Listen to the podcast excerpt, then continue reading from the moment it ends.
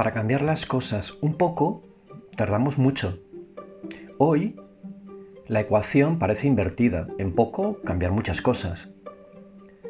Corremos el riesgo de ordenar la física. La discrepancia en la salud, edad, raza, ideología, cultura, género, número, país, historia, que es como el hombre está y así obligado a relacionarse genera libertad. La variable que nos defiende del gestor.